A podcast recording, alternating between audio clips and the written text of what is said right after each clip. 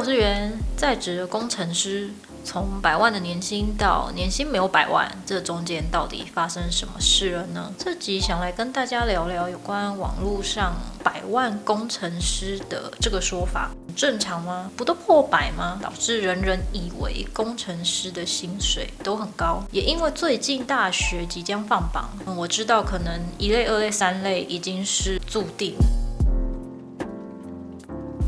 高中的时候是读三类的，那三类的话就是大家所知的，就是除了二类读的之外，还有加一个生物嘛。读三类的话，不外乎未来是走可能医学类的。生物类的，或是心理系之类的，那时候就开始考虑说，想要读生物类别，比如说药学系、新药开发那一些的。但是我知道，在台湾的这个市场呢，关于药厂的未来，不是说像德国或是像呃日本一样，他们对一些新药的开发是有一定的 SOP，也一定是花的那个时间跟花的那个金钱，可能台湾这个部分比较没有像他们一样会去这么的花时间跟花。金钱的这些成本在投资一个新药上面，毕竟第一个可能新药的开发，从开发一直到临床实验，一直到这个药真是 release 给药局或是到医院去贩售的这个时间，其实好几年。所以台湾这个部分呢，通常是比较没有这种新药的开发。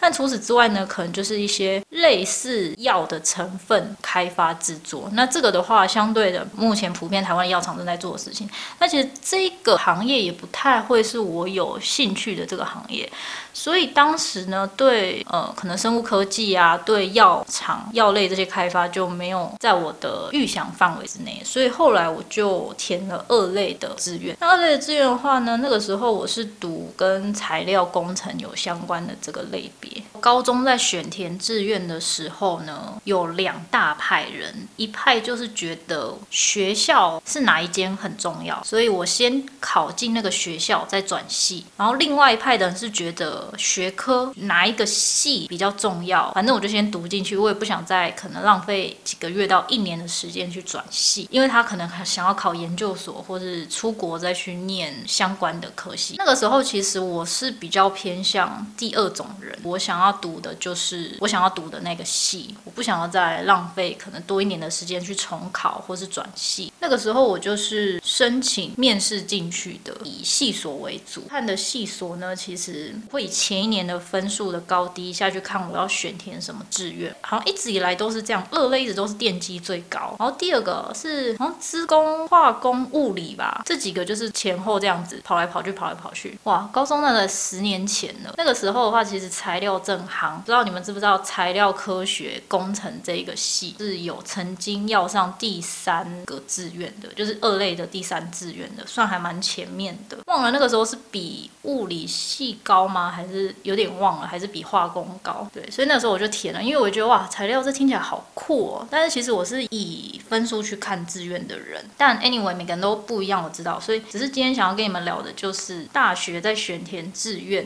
到底跟你的未来。有没有关系？我只能跟你讲说。关系非常大，就看你想不想要多花个几年的时间在摸索。可能有兴趣的东西，就像现在很多人讲说，为什么你不去做理想中的事情呢？可能大家往往都会觉得说，可是理想中的事情就是要用钱来支撑啊。依照我现在其实已经工作了七八年以上，我会觉得好像哎，此言不假。可是如果你现在正是在选填志愿的一个尴尬期的话，我希望我今天的求学一直到。就业的这一个过程可以给你有所启发。好，那我想讲的是，像现在大家普遍认为的工程师，有百万年薪的工程师，通常除了台积电之外，都是写程式居多。我们这里说的工程师是以研究所毕业的为主，因为研究所的起薪大概是在五万以上。据我所知，写程式的他们有分很多不同的程式语言，二类分成两大个部分。好了，这样子想，一个部分就是写语言的，可能写。城市的，然后另外一个就是比较是偏向制程操作类别的，对，就这两大类。那制程操作的话，这个就我比较熟悉了，从半导体、记忆体、面板业这些我都有涉略过。所以今天的话比较会 focus 在这一个制程操作类别的这个部分。那如果你想要了解城市啊、语言那一些的话，不外乎就是选填、资工或是电机。我知道的是资工跟电机他们写的语言不太一样。另外一个类别的话，就是刚刚说的，呃，未来可能走半导体啊，就是台积电、记忆体、华邦啊、美光啊、记忆体这样。然后面板业可能就是友达、群创啊，面板业。Google 一下 salary，你就知道说这几个读什么，然后对照于你出去薪资，其实就一目了然的。哦，这里再强调，我这次都是讲以研究所毕业的为主啦，因为大学的部分基础专业学科的类别，所以其实你出去在 offer 一个工作的时候，没有像研究所一样被细分到某一个领域。这么的细，所以他的薪资还是会有一点差异。比较了解是以研究所毕业为主的这个薪资，呃，提供给你们参考。但是在你要不要读研究所之前，也就是现在大学你要选填志愿的这个部分，我觉得就非常的重要，因为其实就攸关是你现在选填这个志愿，未来是想要继续升学，还是直接找工作。这个其实之前都是要在选大学志愿的时候，其实就要先思考过这个问题，对你的未来。会比较顺。那当然，很多像高中毕业的学生，他可能会觉得说，可我就是还没有想法，好像是我这个分数如果落在这边的话，maybe 我进去读，可能我会有兴趣这样子去选填那个志愿，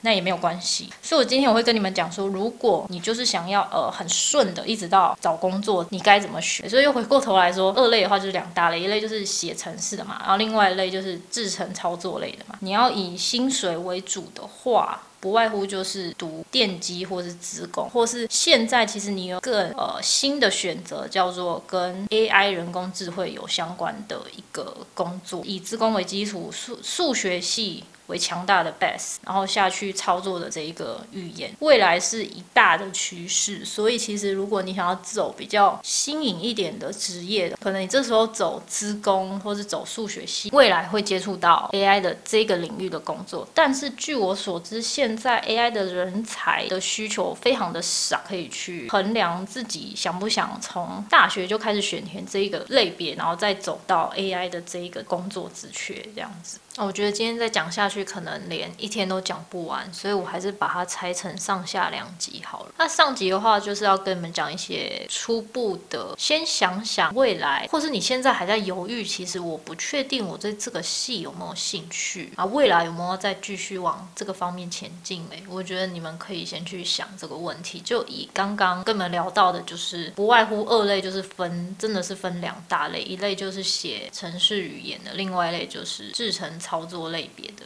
为大宗，那我要再补充一点，就是呃，写城市类别的也可以到其他的领域去工作，但是如果你是薪水导向的话，硬体导向的话，他们里面的工程师都是一视同仁的，没有分光学、电学哪一段的工程师，你的薪水会不一样？No，都一样啊，所以就是这两个领域的类别就是差很多，就是你要走的是软体类别的工程师，还是你要走硬体类别的工？程师硬体类别就就是我刚刚提到的比较偏制程操作类别的这个工程师，这样就是你们可以去想一下，其实都可以，只是如果你要从硬体类别跑到。纯软体类别的话，就比较这个部分就比较局限了，呃，可能性也稍微小一点点，也除非像是 Google 那种公司是呃，我从最前端的软体一直到最后面的硬体一条龙一气呵成的，他自己出一个产品，那不然的话，除了这种公司之外，通常其他的本身就是以一个硬体类别导向的公司，它的薪水就是那样，不用想说哦，我可以以软体类别进去的，我钱就是要拿的。跟软体公司的钱一样多哦，不可能。可以想一想，说我们是想要走哪个类别？是比较纯软体的话，可能就念资工或者数学系。那你想要走硬体类别的话，就除了这两个系之外，其实都可以分很多嘛。譬如说像化工、物理、化学、术业各有专攻，跟电机也都是术业各有专攻，可以去上心目中想要的学校去看一下，它这个系所里面它的师资以及可能学长姐过来人，他们有留下一些什么样子的足迹，或者里面有办一些什么比赛。啊，或是得到什么期刊的点数啊，那一些的可以去看一下，看他们正在研究什么，就知道这个学校这个系所导向哪一个类别。这样子。那个时候高中上大学的时候，我也是非常非常苦恼。那时候我只是觉得说，哇，这个系好像挺不错的，也挺有未来的，然后我就去填了。那我其实也没有，对我只知道说啊，它绝对不是写软体的，没有太深入去思考。也许那时候就是很纯真的学生时期。不过我觉得，如果现在是资讯这么发达的，大家要什么资源，网络上是唾手可得，所以可以多去看看，然后去想想你的未来要。怎么走？好，我们下一集再细聊一下学科对职涯上有什么影响。那我们下次在工程师好无聊的这个频道，我们下次见喽，拜拜。